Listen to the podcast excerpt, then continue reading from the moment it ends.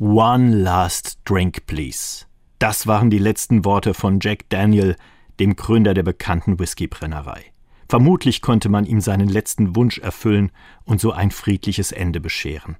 Letzte Worte sind was Besonderes, manchmal so schräg wie hier. Sokrates erinnert seine Schüler daran, einem gewissen Asklepios noch einen Hahn zu bezahlen. In der Aufregung seiner Hinrichtung hatte er das offenbar vergessen. Bei Jesus scheiden sich die Geister. Drei verschiedene Versionen seiner Abschiedsworte sind im Umlauf. Ein bisschen vergeistigt mit Blick auf Gott Vater, in deine Hände lege ich meinen Geist. Ein anderes Mal mit positiver Lebensbilanz, es ist vollbracht. Aber auch, mein Gott, mein Gott, warum hast du mich verlassen? Das kann man bei der besonders grausamen Hinrichtung am Kreuz am ehesten nachvollziehen.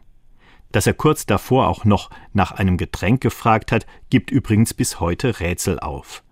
Ein Schwamm mit Essig bekommt er auf einem Soldatenspeer hingehalten, unklar ob als Erfrischung oder weitere Schikane der Folterknechte. Letzte Worte im Leben. Mal gespannt, was meine sein werden. Friedlich einschlafen im Kreise von Menschen, die mir wichtig sind und dann vielleicht noch einmal etwas Passendes sagen oder einen letzten Wunsch.